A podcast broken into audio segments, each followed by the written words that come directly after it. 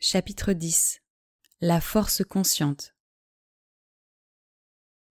Ils contemplèrent la force en soi de l'être divin, caché profondément par ses propres modes conscients d'action. Shvetashvatara Upanishad 1, 3 C'est lui qui veille en ceux qui dorment. Kata Upanishad 2, 2, 8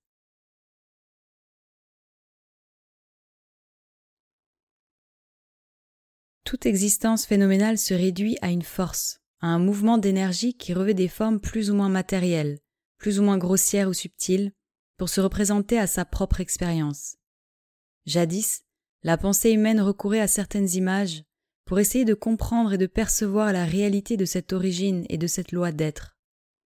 Elle se représentait cette existence infinie de la force comme un océan, initialement au repos et donc privé de forme, mais la première perturbation la première ébauche de mouvement nécessite la création de formes, et c'est la semence d'un univers.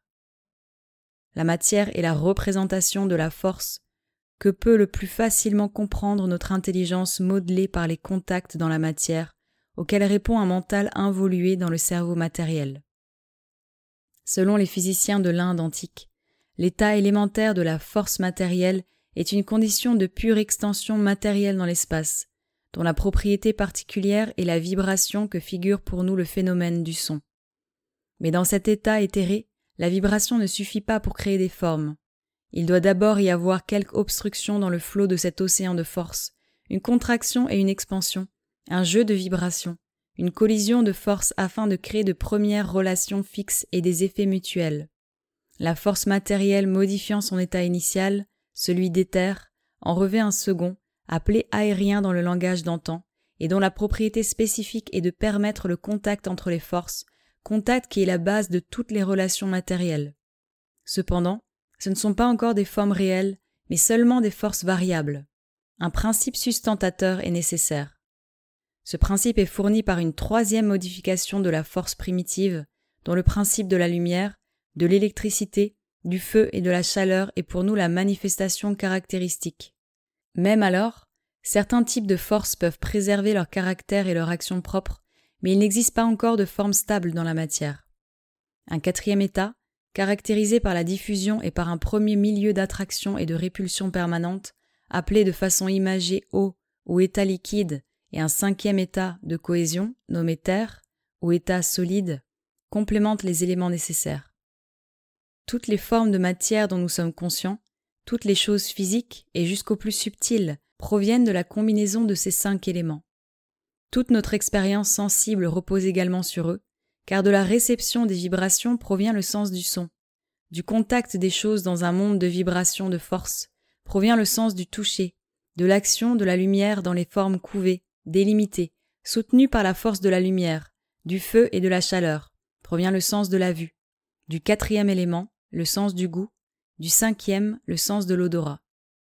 Tout ce qui existe est essentiellement une réaction au contact vibratoire entre forces.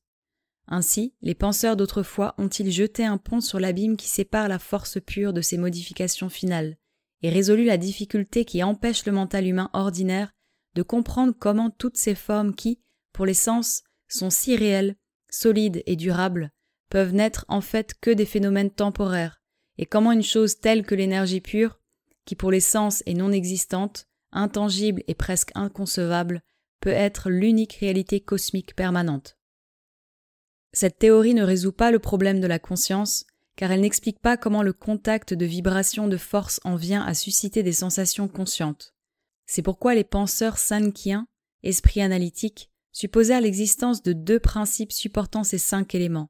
En réalité, ces principes, qu'ils appelèrent Mahat et Ahamkara, ne sont pas matériels, car le premier n'est rien d'autre que le vaste principe cosmique de la force, et l'autre le principe de division qui préside à la formation de l'ego. Néanmoins, ces deux principes, de même que celui de l'intelligence, deviennent actifs dans la conscience non par la vertu de la force elle-même, mais par celle d'une âme consciente inactive, ou de multiples âmes en lesquelles les activités de la force se reflètent et, par cette réflexion, prennent la coloration de la conscience. Telle est l'explication des choses offertes par l'école de philosophie indienne qui se rapproche le plus des idées matérialistes modernes. Elle impliquait l'idée d'une force mécanique ou inconsciente dans la nature, pour autant que ce fût possible à un mental indien sérieux dans sa réflexion. Quels qu'en fussent les défauts, l'idée centrale était si indiscutable que l'on finit généralement par l'accepter. De quelque façon que l'on explique le phénomène de la conscience, que la nature soit une impulsion inerte ou un principe conscient, elle est certainement force.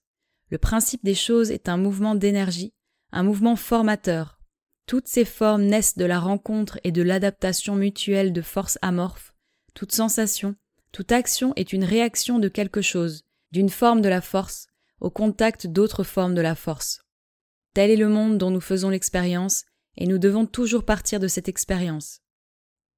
L'analyse physique de la matière par la science moderne est arrivée à la même conclusion générale, même s'il subsiste encore quelques doutes.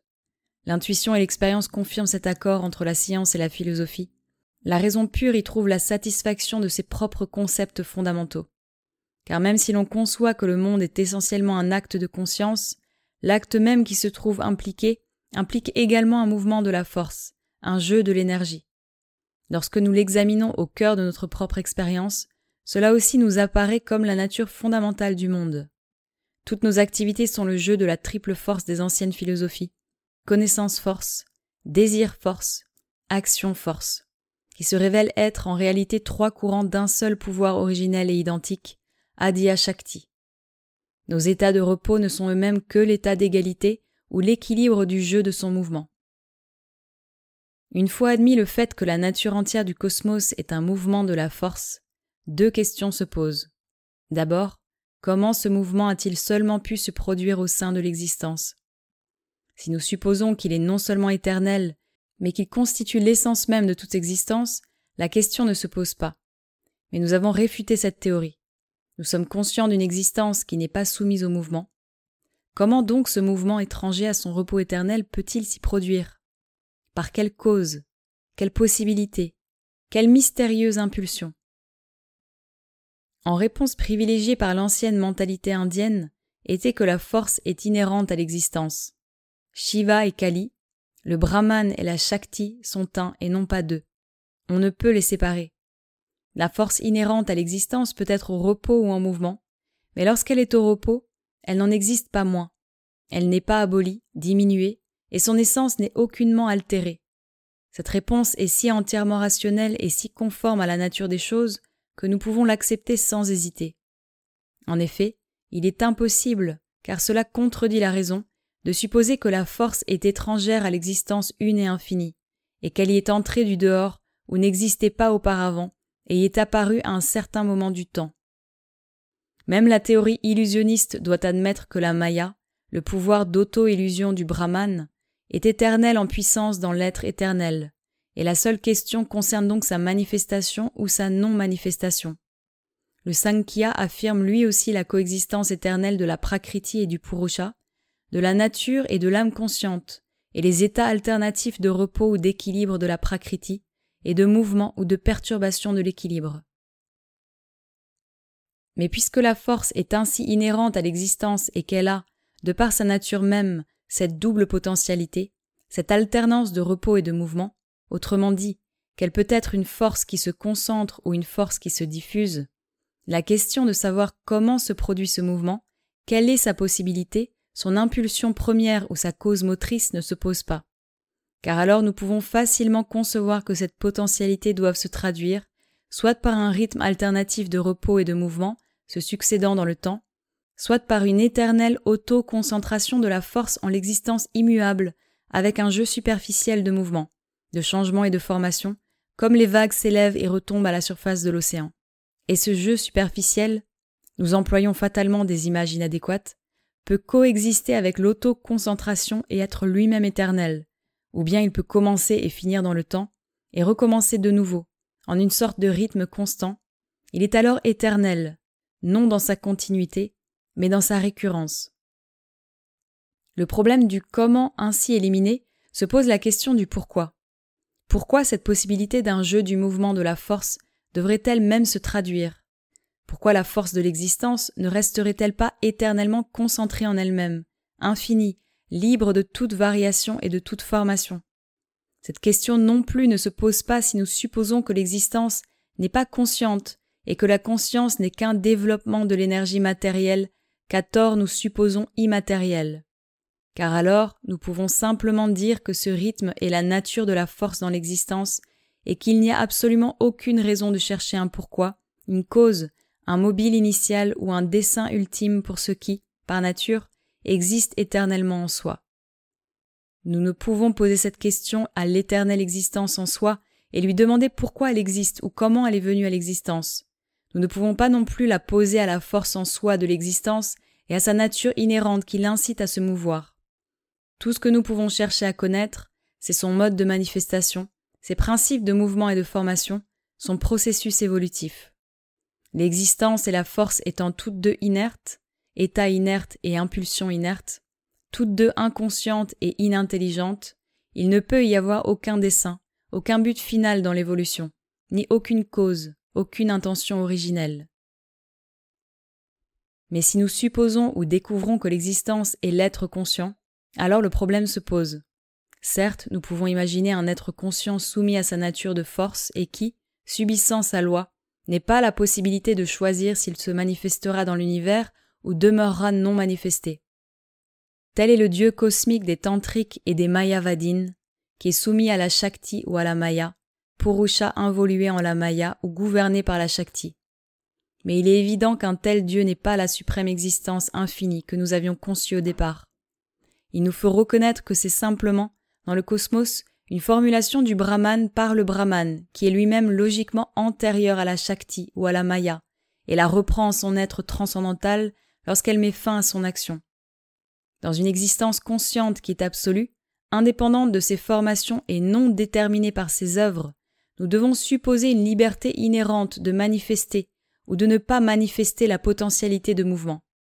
Un brahman contraint par la prakriti n'est pas un brahman, mais un infini inerte dont le contenu actif est plus puissant que le contenant, possesseur conscient d'une force qui serait son maître.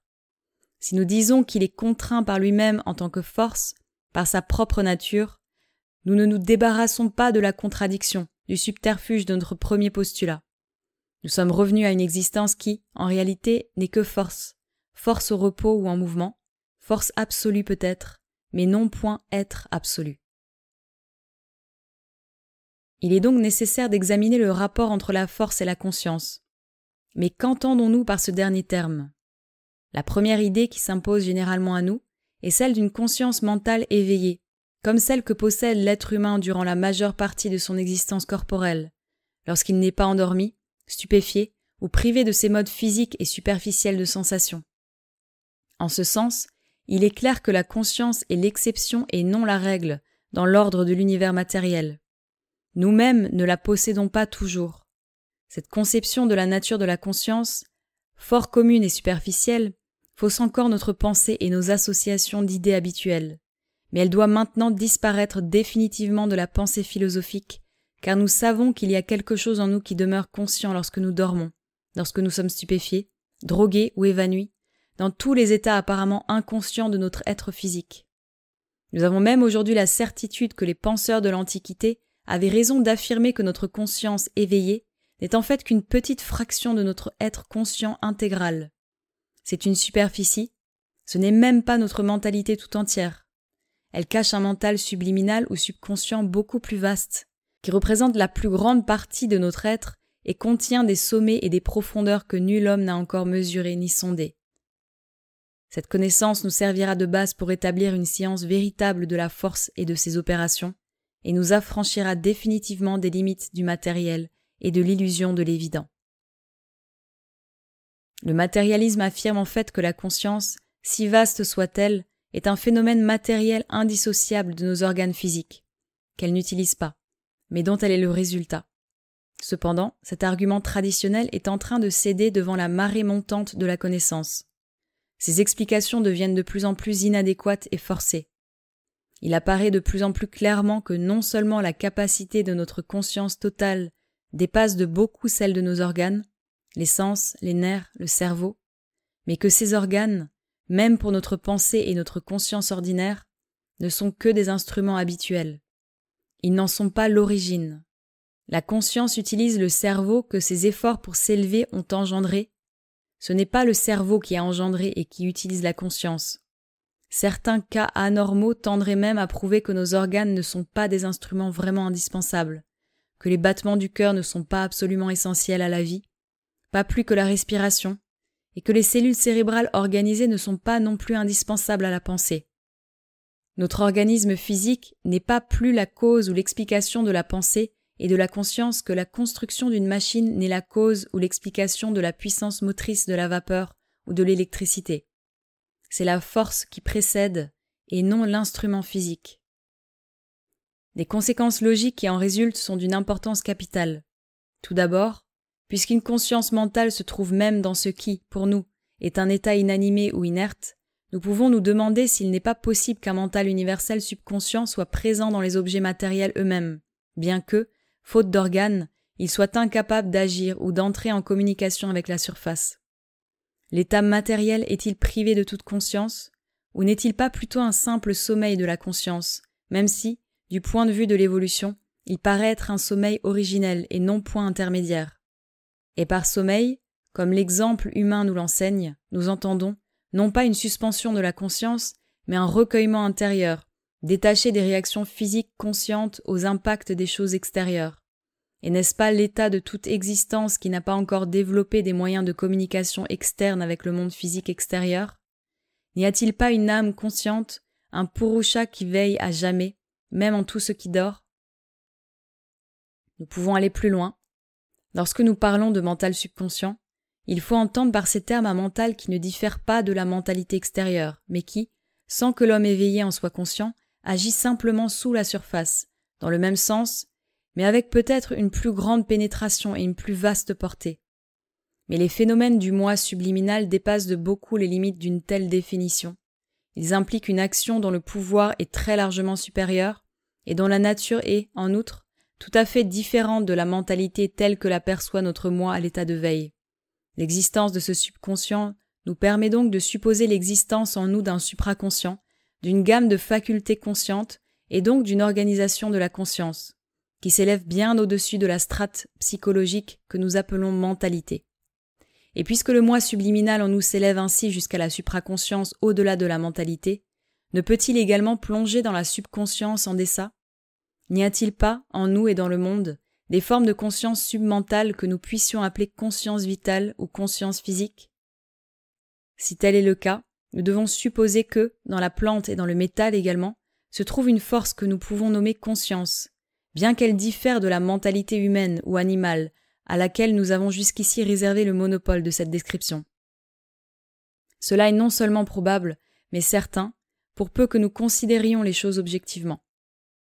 Il y a en nous une conscience vitale qui agit dans les cellules du corps et les fonctions vitales automatiques, si bien que nous exécutons des mouvements délibérés et obéissons à des attractions et à des répulsions auxquelles notre mental est étranger.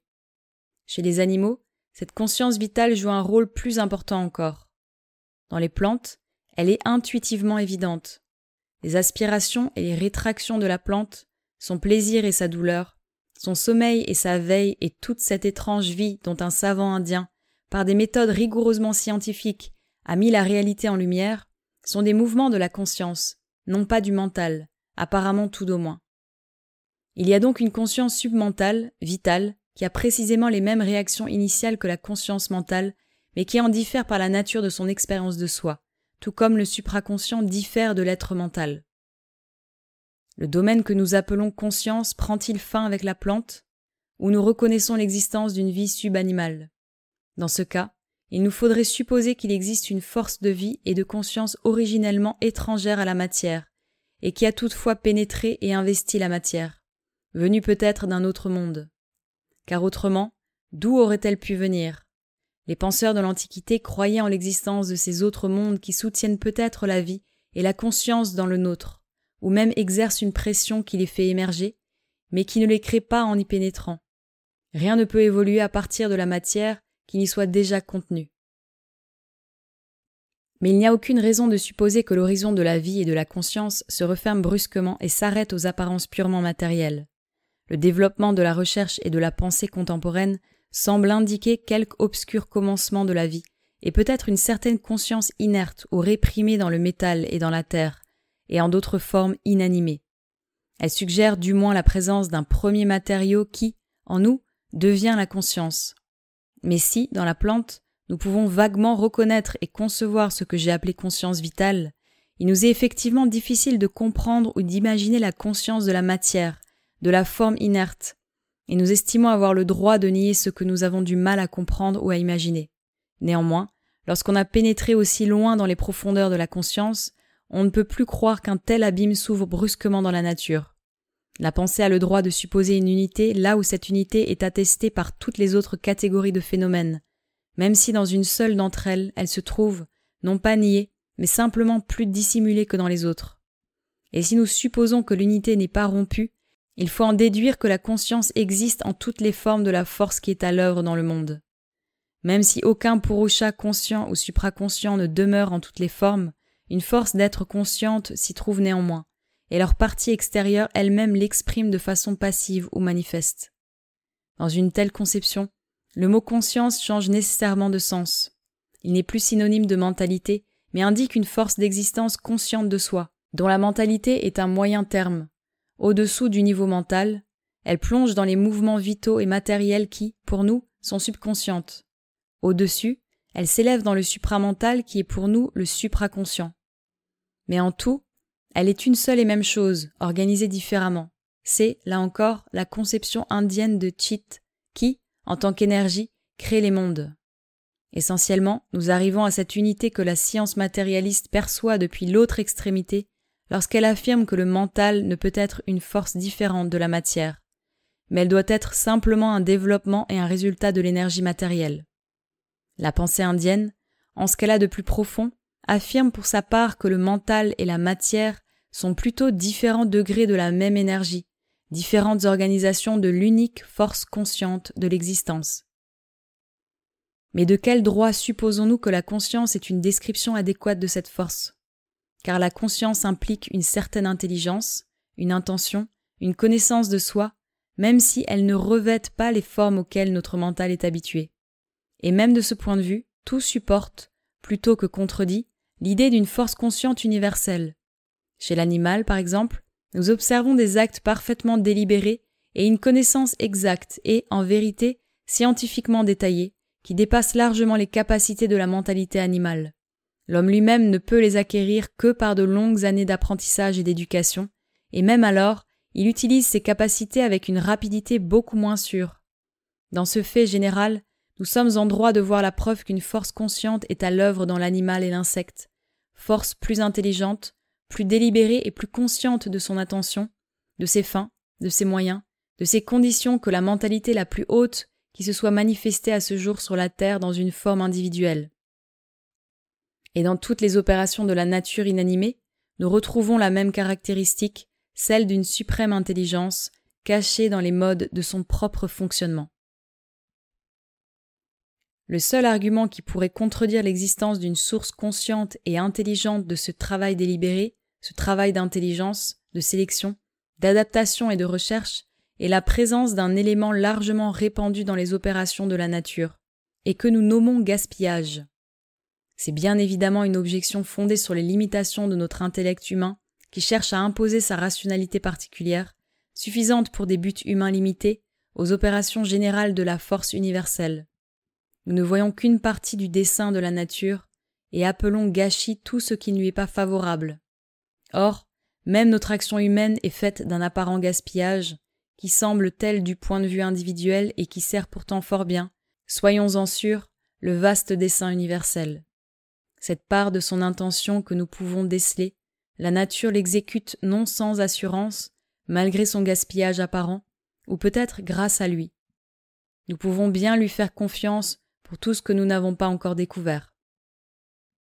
Pour le reste, il est impossible d'ignorer la poussée vers un objectif déterminé, l'orientation de cette tendance apparemment aveugle, l'accomplissement final ou immédiat du but recherché qui caractérise les opérations de la force universelle dans l'animal, la plante et les choses inanimées. Tant que la matière était l'alpha et l'oméga de l'esprit scientifique, la réticence à admettre que l'intelligence fût la mère de l'intelligence partait d'un honnête scrupule.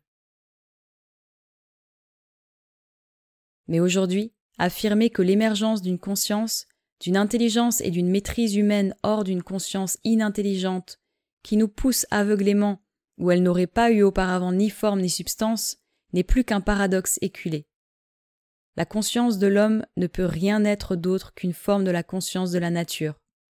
Elle est présente, en d'autres formes involuées au-dessous du mental, elle émerge dans le mental, et doit s'élever pour assumer des formes encore supérieures par-delà le mental. Car la force qui édifie les mondes est une force consciente, l'existence qui se manifeste en eux est un être conscient, et une parfaite émergence de ses potentialités dans la forme est l'unique objet que nous puissions rationnellement concevoir pour sa manifestation de ce monde de forme.